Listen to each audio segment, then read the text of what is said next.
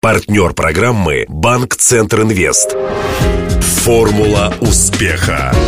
Здравствуйте. У микрофона Денис Малышев, и это программа «Формула успеха». Радио Ростова готовит ее совместно с Ассоциацией выпускников ЮФУ к столетию вуза. Сегодня гость студии Людмила Штомпель, профессор ЮФУ, доктор философских наук, разработчик концепции времени. Под авторством Людмилы Александровны вышло несколько книг, среди них «Смыслы времени», в чем же они? Я и пытался выяснить у моей гости, а заодно расспросил, как в условиях современной городской жизни эффективно управлять своим личным временем.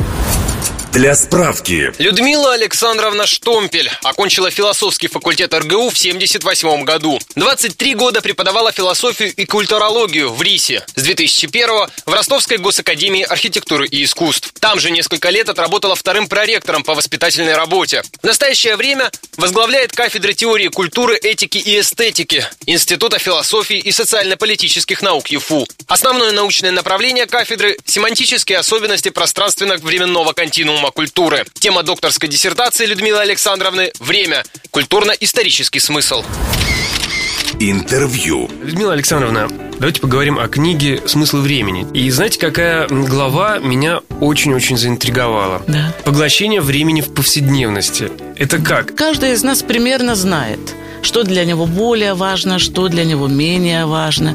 И когда я задаю вопрос, ну вот скажите, что для вас важно?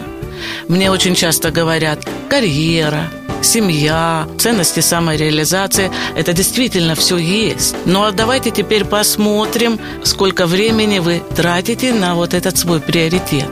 И вдруг оказывается, что, например, ценности семьи столь важные для нас.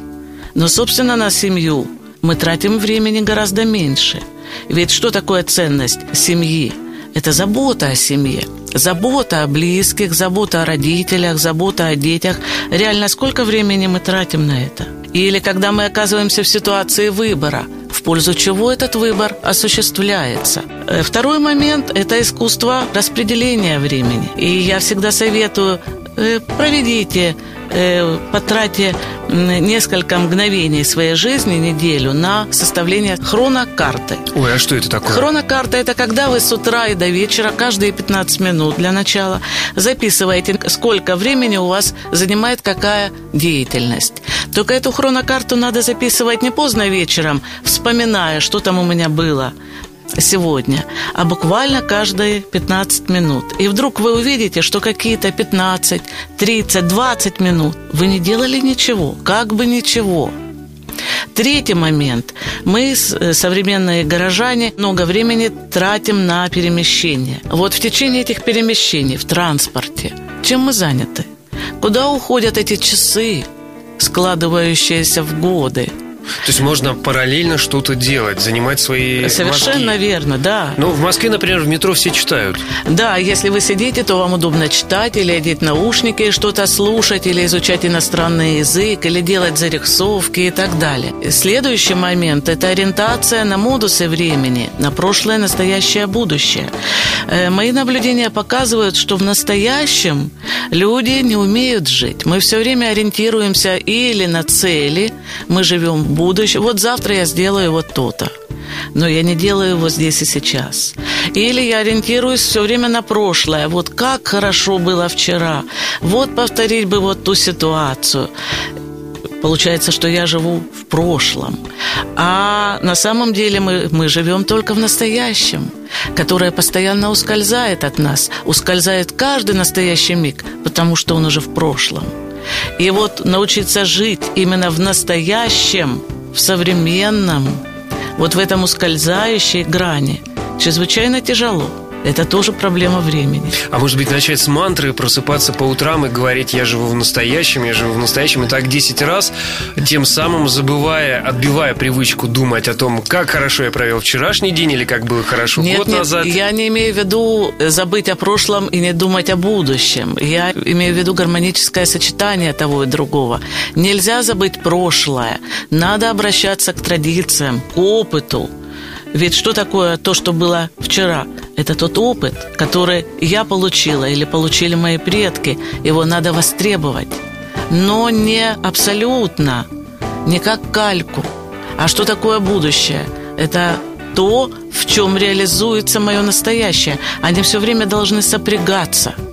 Одна из ваших глав посвящена парадоксам и противоречиям времени информационного общества. А в чем суть этих парадоксов? Но главный парадокс, опять же, сопряжен с нашим неумением жить настоящим, потому что подмена виртуального существования реальным существованием осуществляется постоянно. Горожане стали больше проводить времени в интернете. И это в том числе, хотя не только это. Когда мы говорим о социальных сетях и зависании в интернете, нельзя думать, что это то, от чего мы можем сегодня избавиться. Но и интернет, и телефон, и все другие технические средства – это лишь наши посредники в реальном общении. Они не должны превалировать, без них тоже нельзя обойтись. Но когда я говорю вот о главном противоречии, это, конечно, виртуализация всех процессов в социуме, когда подменяется реальный процесс каким-то псевдопроцессом. Когда мы больше что-то декларируем, нежели делаем. Нежели э, реально совершаем, да. И это, к сожалению, открытие не только информационного общества. Это было всегда, но сегодня особенно много. Когда мы много, например, жалуемся на жизнь, требуем да. что-то от чиновников, но сами при этом не можем себе позволить выйти и убрать в собственном дворе. Да, совершенно верно, да. Или даже просто дойти до, до чиновника. Тоже ленимся, тоже ждем, когда это произойдет само собой. В своей книге вы ставите очень интересный вопрос. Что и кто сотворяет время? Сотворяем время мы сами. На самом деле у нас, у людей существует целый спектр времен. Э, во-первых, это наше биологическое время, биологические часы, которые тикают, которые безвозвратно уходят. Э, это время наших взаимодействий, выбор между которыми мы осуществляем. Э, ну, например, любая встреча, любой разговор, это значит, что я отсекаю эту встречу и этот разговор ради другой возможности, потому что эта вот сегодняшняя встреча для меня чрезвычайно важна. Для меня тоже. Да. Значит, мы с вами вот этот приоритет выстроили. Следующий момент – это когда я не опаздываю и не считаю возможным, чтобы меня кто-то ожидал. Или очереди – когда я подхожу к кассе и вижу, что впереди меня стоят два человека, я рассчитываю время, я понимаю, что два человека, это, ну, к примеру, заплатить э, коммунальные услуги, это 10 минут, и я могу себе позволить это сделать. И вдруг передо мной кто-то вклинивается со стороны, и мои 10 минут превращаются в 15 или в 20 или в полчаса. То есть нарушили мое личное временное пространство. Это не только оскорбляет, это неудобно, потому что на самом деле я не сделала то, что я хотела сделать. Вот сотворение времени – это всегда э, выстраивание своей траектории между теми делами, которые я, я считаю, я должна сделать. Вот что такое сотворение времени. Я сама понимаю, на что я трачу свое время – которая безвозвратно постоянно уходит. Можно ли владеть временем? Сожалению, на наше личное время постоянно посягают. Ну вот пример с очередью очень хороший. Да, да. Вот если я э, выстраиваю правильно приоритеты, если я не, не ошибаюсь в расстановке тех видов деятельности, которые позволяют мне добиваться своей цели, то значит я владею своим временем. Если я позволяю за меня решать кому-то, что, сколько и когда я должна делать. Бывают ситуации, когда я втянута вот в обязательства и не могу из них выйти. Но помимо этих обязательств есть определенный люфт для свободы. И я должна здесь уже распоряжаться. Я должна владеть. Можно ли обмануть время? И как это обмануть время? Вот известный актер Ромашин говорил, возраст – это не количество прожитых лет – а число оставшихся мгновений. Мы не знаем, сколько у каждого из нас мгновений впереди, но их точно определенное число обмануть их нельзя. Другой тоже очень популярный артист, философ и просто мультперсонаж Винни-Пух говорил, что время – это мед. Вот оно есть, и его уже нет. А вот его нет, совершенно верно, да. Тот же, по сути, взгляд на ту же проблему. Да, и тот же вывод. Ну так, а все-таки, какой мы дадим рецепт нашим слушателям? Программа называется «Формула успеха». Как скажем так, обезопасить себя от кражи времени, личного, обезопасить себя от э, пустой траты личного времени и при этом э, преуспеть в современном информационном обществе. Надо выставить приоритеты, что для вас действительно важно. Если для вас важен профессиональный успех, и прекрасно, что это важно, особенно для молодых людей – то нужно четко понимать, что нужно для того, чтобы добиться этого профессионального успеха. Сесть, разделить листик на две половины и написать, вот нужно это, это, это.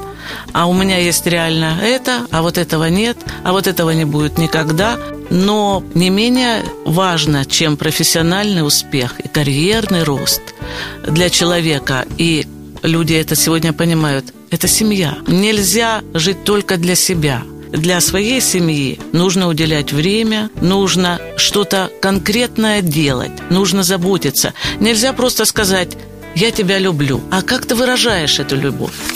Сто лет ЮФУ. Это большое событие для нашего университета, для крупнейшего университета, который входит в топ лучших мировых университетов.